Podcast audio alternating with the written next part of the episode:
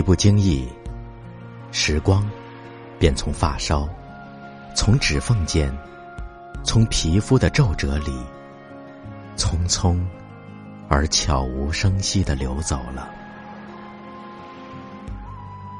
生命的火炬，终究有燃尽的一天，谁也无法避免。然而，作为个体的人，绝不能因此而悲观颓废。重要的是要站在理智的堤岸，用心审视，学会珍惜，学会驾驭生命之舟。逝者如斯夫，不舍昼夜。从小，我们就接受了先哲的教诲：一寸光阴一寸金。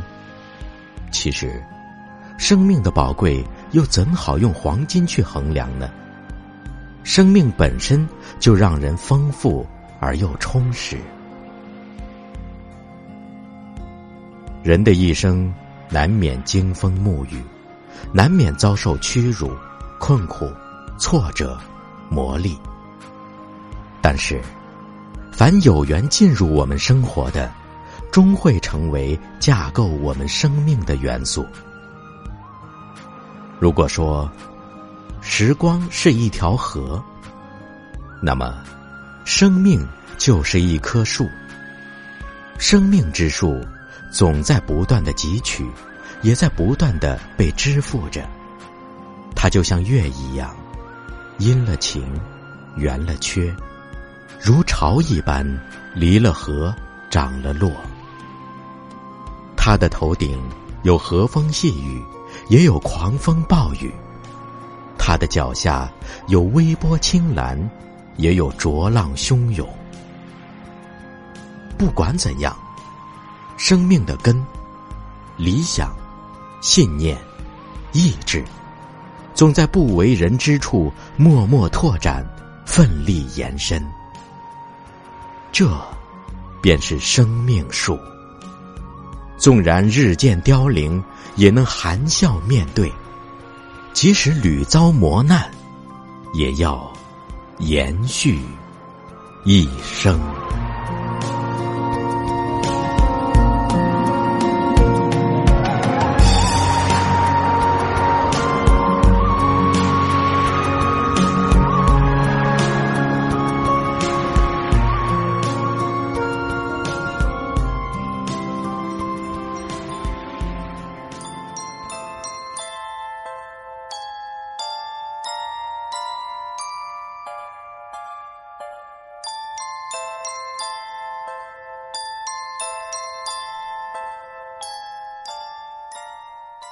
在文字中品味人生，在声音里聆听味道。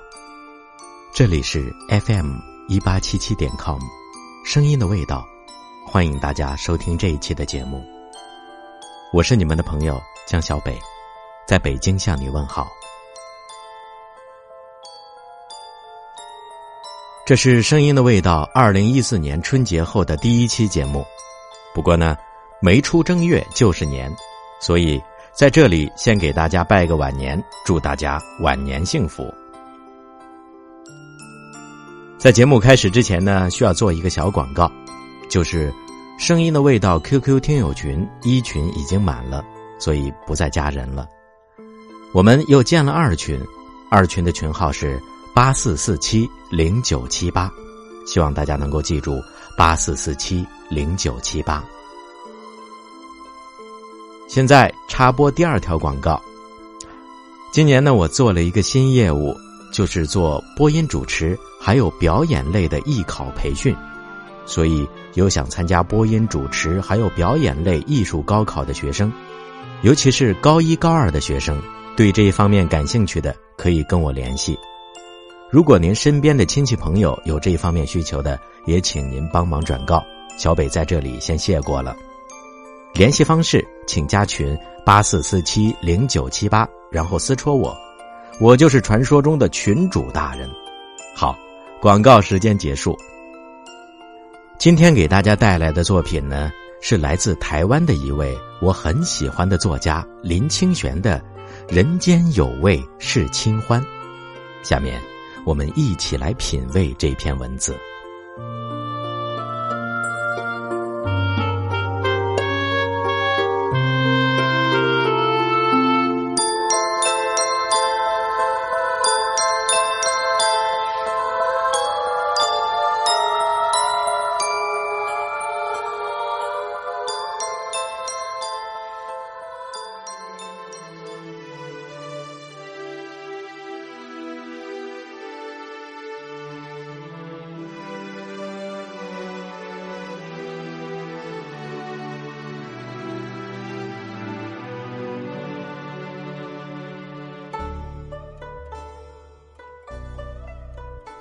少年时代读到苏轼的一阙词，非常喜欢，到现在还能背诵。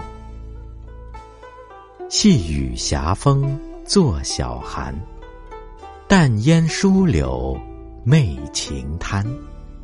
入怀清落渐漫漫，雪沫乳花浮午盏。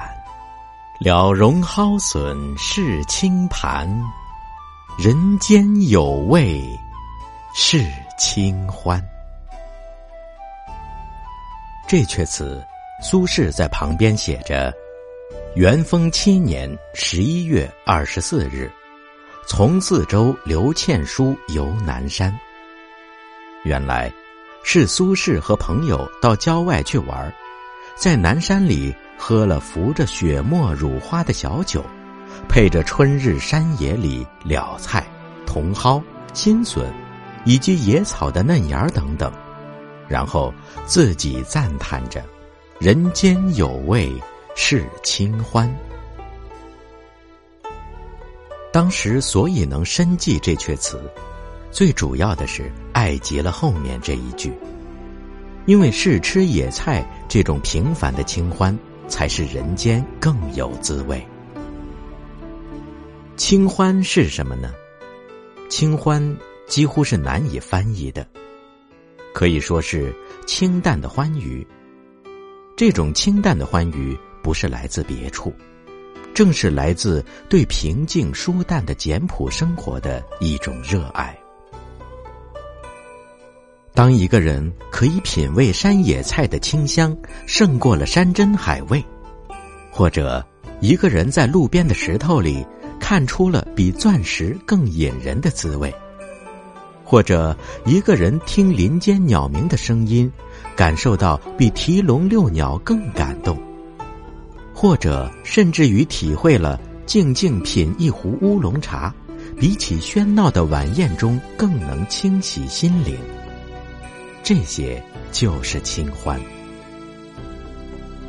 清欢之所以好。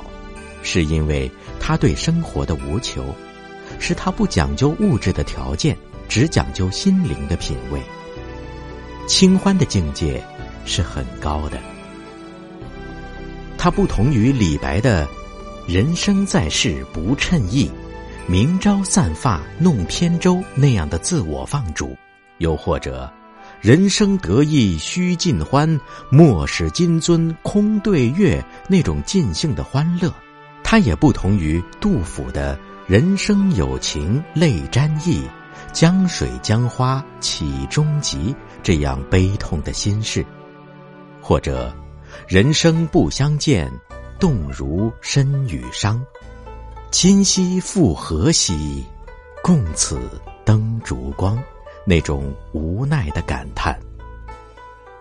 我们活在这个世界上，有千百种人生。文天祥的是“人生自古谁无死，留取丹心照汗青”，我们很容易体会到他的壮怀激烈。欧阳修的是“人生自是有情痴，此恨不关风与月”，我们很容易体会到他的绵绵情恨。纳兰性德是。人道情多情转薄，而今真个不多情。我们也不难体会到他无奈的哀伤，甚至于像王国维的“人生只似风前絮，欢也零星，悲也零星，都作连江点点平。那种对人生无常所发出的刻骨的感触，也依然能够知悉。可是，清欢就难了。尤其是生活在现代的人，差不多是没有清欢的。你说，什么样是清欢呢？我们想在路边好好的散个步，可是人声、车声不断的呼吼而过，一天里几乎没有纯然安静的一刻。我们到馆子里想要吃一些清淡的小菜，几乎是遥不可得。过多的油、过多的酱、过多的盐和味精，已经成为中国菜最大的特色。有时害怕了那样的油腻，特别嘱咐厨子白煮一个菜。菜端出来时让人吓一跳，因为菜上挤的沙拉比菜还多。我们有时没有什么事，心情上只适合和朋友坠一盏茶，饮一杯咖啡。可惜的是，心情也有了，朋友也有了，就是找不到地方。有茶有咖啡的地方总是嘈杂的，而且难以找到一边饮茶一边观景的处所。俗世里没有清欢了，那么就到山里去吧，到海边去吧。但是，山边和海梅也不纯净了。凡是人的足迹所到之处，就有了垃圾，有了臭秽，有了吵闹。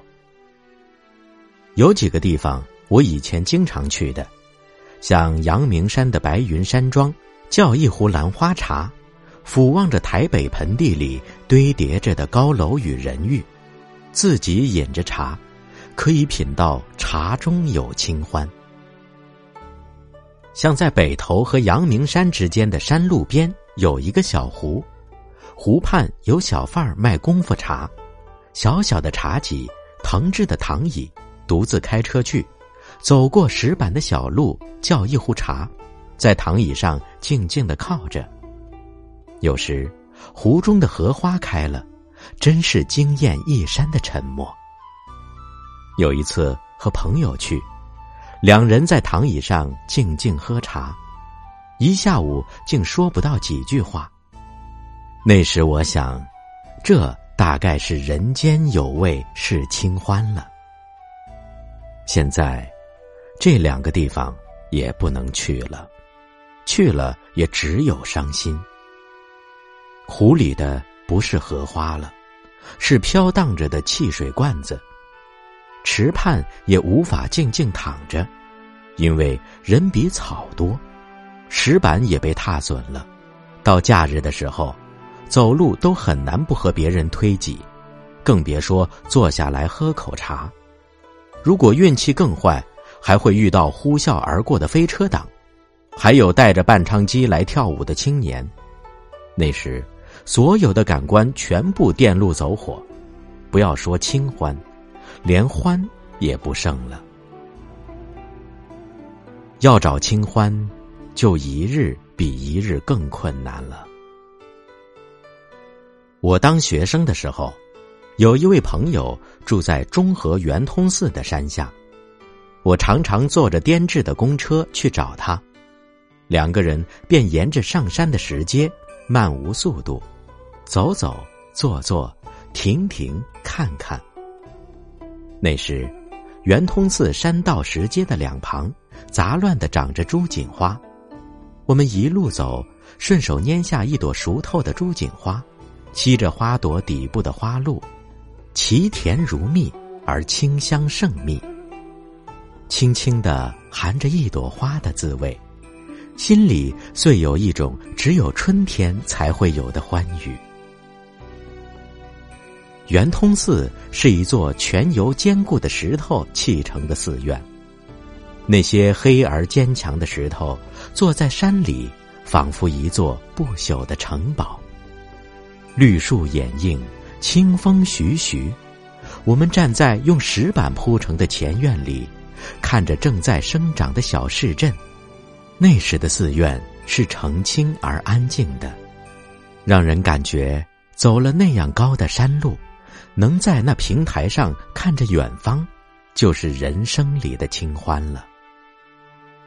后来，朋友嫁人到国外去了，我去了一趟圆通寺，山道已经开辟出来，车子可以环山而上，小山路已经很少人走。就在寺院的门口摆着满满的摊贩，有一摊是儿童坐的机器马，叽里咕噜的童歌震撼半山。有两摊是打香肠的摊子，烘烤香糖的白烟正往古寺的大佛飘去。有一位母亲因为不准她的孩子吃香肠而揍打着两个孩子，激烈的哭声尖亢而急促。我连圆通寺的寺门都没有进去，就沉默的转身离开。山还是原来的山，寺还是原来的寺，为什么感觉完全不同了？失去了什么吗？失去的正是清欢。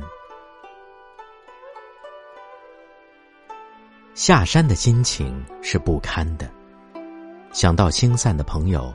心情也不是悲伤，只是惆怅。浮起的是一阙词和一首诗。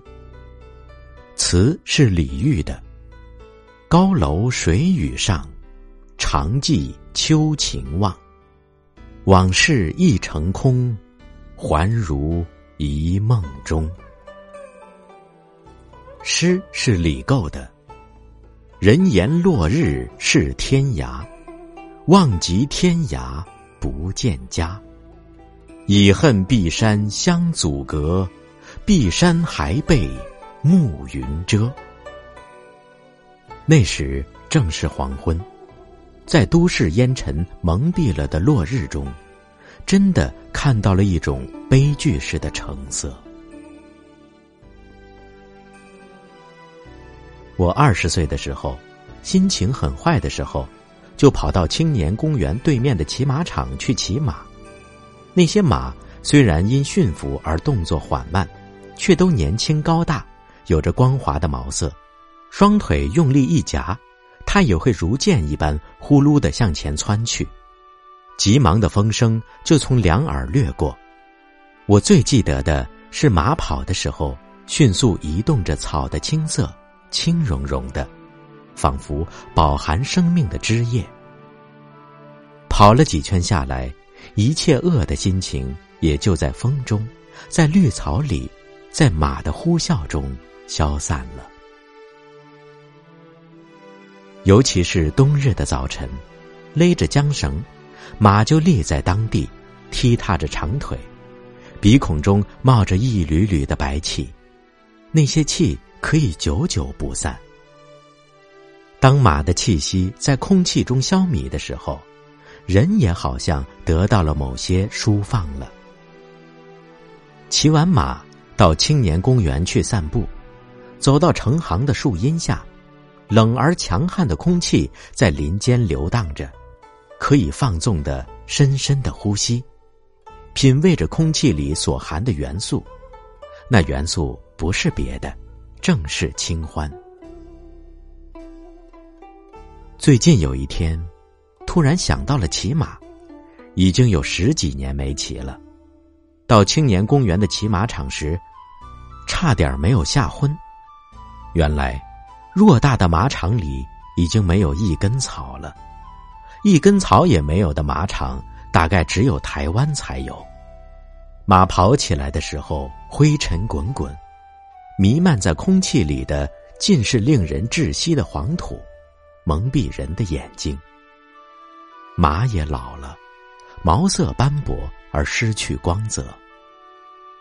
最可怕的是，不知道什么时候在马场搭了一个塑胶棚子，铺了水泥地，奇丑无比。里面则摆满了机器的小马，让人骑用，奇吵无比。为什么为了些微薄的小利而牺牲了这个马场呢？马会老是我知道的事，人会转变，是我知道的事，而在有真马的地方放机器马，在马跑的地方里没有一株草，则是我不能理解的事。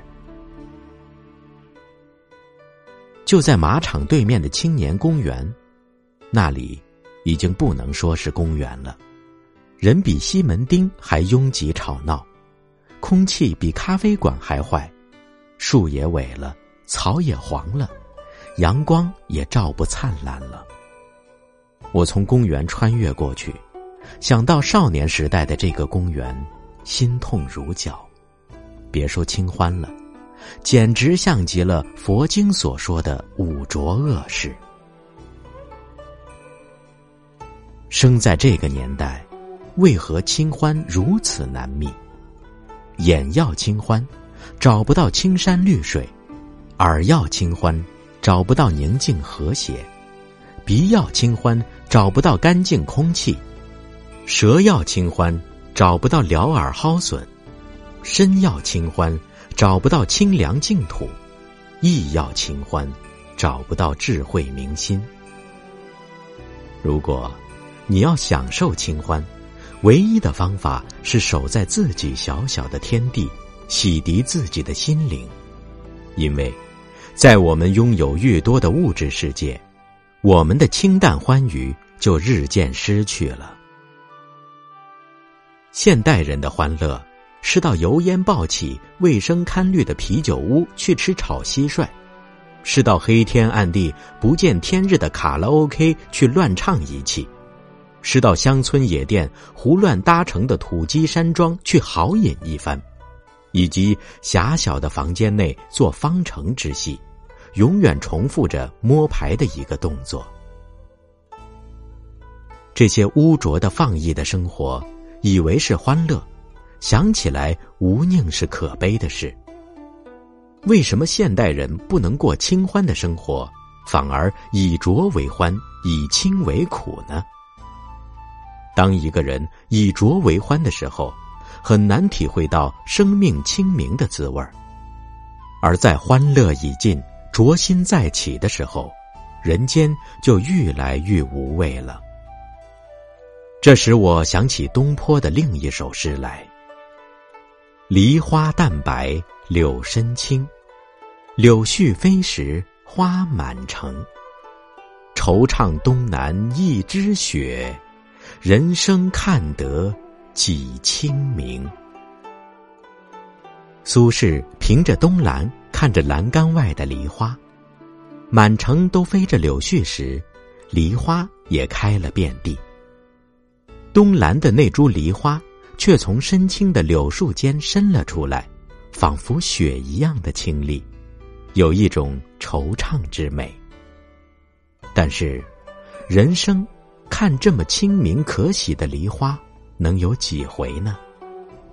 这正是千古风流人物的性情，这正是清朝画家盛大士在《西山卧游录》中说的：“凡人多熟一分世故，即多一分机智；多一分机智，即少却一分高雅。山中何所有？